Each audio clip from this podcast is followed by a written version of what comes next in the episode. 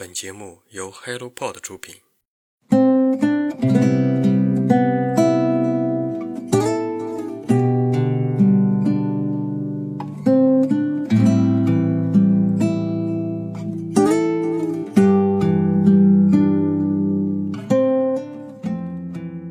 Hello，大家早上好，欢迎来到晨间舒适，我是花花。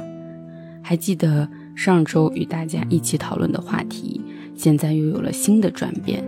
原本我以为不太好相处的同事，相处起来好像也没有那么困难。发现他其实并没有大家看到的那么不尽如人意，可能相处时间短，可能没有触及到利益。每个人嘴巴里的你是同一个人吗？起码我不是。我时而安静，时而疯癫，时而斤斤计较，时而大方得体。我是好多种我，所以别人也可能是这样。放下偏见，是我这一次学到的一课。今天是三本新书推荐，如果你感兴趣，就听下去吧。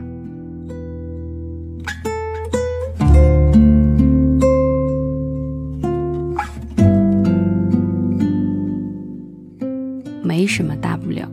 作者陈雪莉，出品方智源微库。这本书的副标题叫做《不被情绪支配的人》。我们大多数时间里会因为情绪或好或坏而导致做出一些比较有偏差的决定。曾经有人告诉我，我是一个情绪化特别严重的人，说我不成熟。我那时候纠结了很久，困惑了很久，也伤心了很久。有一段时间不太敢把情绪表达出来，对于喜欢的人畏畏缩缩，对待那些不友好的人敢怒不敢言。直到一段话，我听到了王子文这样说：“他说为什么不把情绪表现出来呢？就因为大家不把情绪表现出来，结婚的年龄提升了五到十岁，就是因为大家不把情绪挂在脸上，我们才要把情绪挂在脸上。”好多人的情绪都要靠猜忌，其实搞得大家都很累。把情绪挂在脸上又会怎么样呢？可能你会失去一些人，但是他们不懂你，反而你会收获一个真正的你。这句话让我在很长一段时间里活得开朗。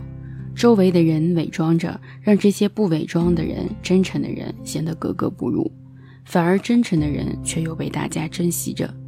所以，我们真的需要做一个洒脱的、不受约束的人吗？我的答案还是不。没有什么大不了，是我常常劝别人的话。其实，当我们认真的时候，才会情绪失控。对于一个事物的预期特别高，反而它没有朝我们预计的方向走时，就会情绪失控。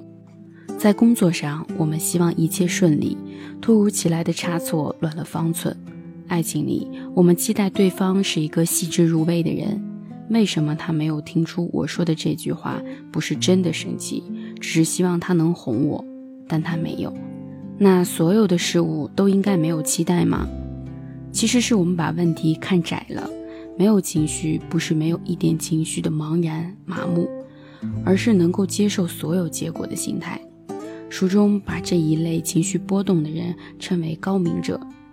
首次提出“高明者”这个概念的是美国的一个心理学家，在他看来，高明者人群天生拥有一组特殊的神经系统，这种神经系统可以帮他们更加深入地感知、处理内部和外部的信息。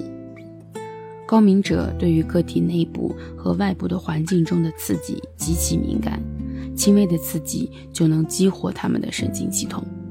作者结合了典型的图案和图表，作者分析了高敏感者产生的具体表现、形成的原因以及应对的方法，给出了极具操作性的情绪管理办法，引导并鼓励高敏者了解情绪产生的原因，改变认知的方式，并获得幸福的人生。所以，其实并不是情绪，是心态，接受所有都可能有的结果。愿望之所以是愿望。是因为那都是美好的期待，而不是必然百分之百的结果。如果此时的你也在遭受高敏感者的困扰，不妨借助这本书，借助其中的方法和工具，活出更加幸福的自己。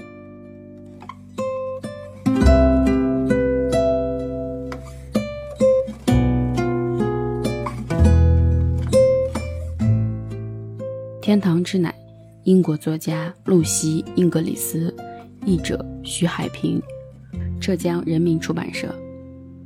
看到这个名字，你一定猜不到这是一本写什么的书，这是一本关于人性的故事，鸦片。一部鸦片史，半部是金钱对于人性的嘲讽，半部是肉体与精神的悲歌。这是一个关于成瘾、贸易、犯罪、战争、文学、医学，尤其是金钱的故事。正如这部视野开阔、包罗万象的作品所深刻揭示的，鸦片的历史就是我们人类的历史。它能让我们更加了解自身究竟是什么样的人。当成吉思汗的铁骑踏遍欧亚大陆以后，鸦片也成为了社会商品的一个重要种类，但那都只是入药佳品。大约一六零零年代，荷兰人通过台湾把北美印第安人的烟斗连同烟叶传入中国，中国开始有吸烟者。其广泛程度令中国的统治者开始恐慌。崇祯皇帝下令戒烟，因为曾经有人把鸦片混入烟草中吸食。始料不及的是，烟草被禁，却导致了吸食鸦片的重度越来越泛滥。直至18世纪中叶的一个清朝官员才首次记录了台湾人吸食鸦片的具体过程。他断言，除了杀掉吸鸦片者，否则无法令其戒除恶习。对于中国人来说，说到鸦片就会想到林则徐的虎门销烟。书中对于这样的内容也进行了详细的介绍。在第五章《中国的危机》中，首先说明了鸦片传入中国的过程，是印度传入中国，起先也只是用药，本是治病的良药，味苦有呕吐感，吞咽比较难，但经过旱烟的烧制，它的味道便更加甜香。加之鸦片有生物碱，对人体本身也有害，所以吸食鸦片变成了毒品。在人类寻求短暂解脱的过程中，鸦片有着特殊的魔力。每天，它都有成千上万的人提供慰藉，保障医疗护理体系的正常运作。同时，它也让很多人产生了毒瘾，加剧了人类社会最恶劣的堕落和剥削现象。从古至今，鸦片作为一种无可匹敌的商品，以合法或非法的商品遍布全球。在书中，从罂粟乳汁到海洛因，从吗啡到人工合成鸦片的实施之旅，客观审视了鸦片这种引人关注的物质，从人类最初对它的使用及其背后的原因入手，展现了人类与这个魅人物质的交往史。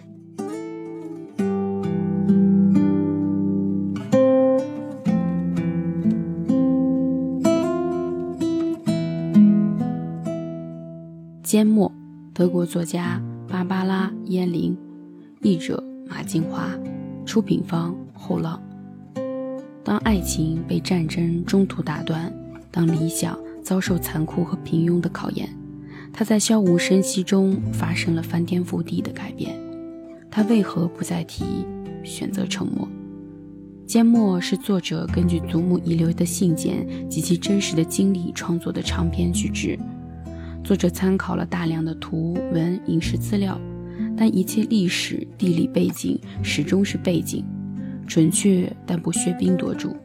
叙事的焦点对准了这个普通的德国人，塑造了一个无法被简化归类的鲜明形象。一九三三年，德国女孩伊尔米娜到伦敦学打字，她独立要强，有思想，有正义感，偶尔结识了霍华德。一个来自巴巴多斯的黑人青年，两个人志趣相投，暗生情愫。几年后，伊尔米娜被困德国，多番努力却始终无法获得经济和精神上的独立。后来，她和霍华德失去了联系。再后来，她结婚生子，在战争和纳粹的独裁压制下，只顾顽强生活，不顾其余。几十年后，伊尔米娜应邀来到了巴巴多斯，拜访了备受爱戴的总督霍华德。他蓦然回首，发现不知从什么时候，自己已经在悄无声息中发生了翻天覆地的变化。作者用铅笔勾勒线条，造成了真实粗糙的历史感。上色技法更加灵活高超，用灰蓝的渐变色烘托出了对于错失爱情和另一个人生的怀念；用扎眼的红色突出特立独行的弱女子与钢铁体质的对立；用蓝绿相间的明亮浓重颜色渲染着加勒比海的风情和男主充实有意义的一生。而这时，女主两相对照之下，记忆的幽灵浮了上来。仿佛白日撞鬼，格外令人震撼。跨越几十年的故事，放在当下却能够让人反复咀嚼。最近看了很多部比较久远的电影，如果爱有天意、情书、哈尔的移动城堡等等，剧情相比现在的故事没有过多的跌宕起伏，但却引人入胜。有时候打动我们的不是华丽的画面，而是情感的撞击。当我们把所有的精力都放在生活上时，精神世界就会略有空缺。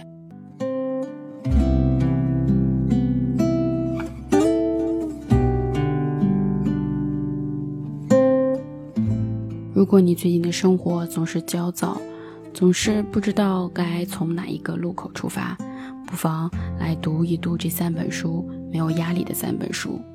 换一个思路去思考问题，或许答案就在前面。今天的好书推荐就到这里。如果你对这三本书有任何想法和看法，欢迎在评论区跟我们留言，让阅读成为我们人生的可能。期待我们下一次再见吧，拜拜。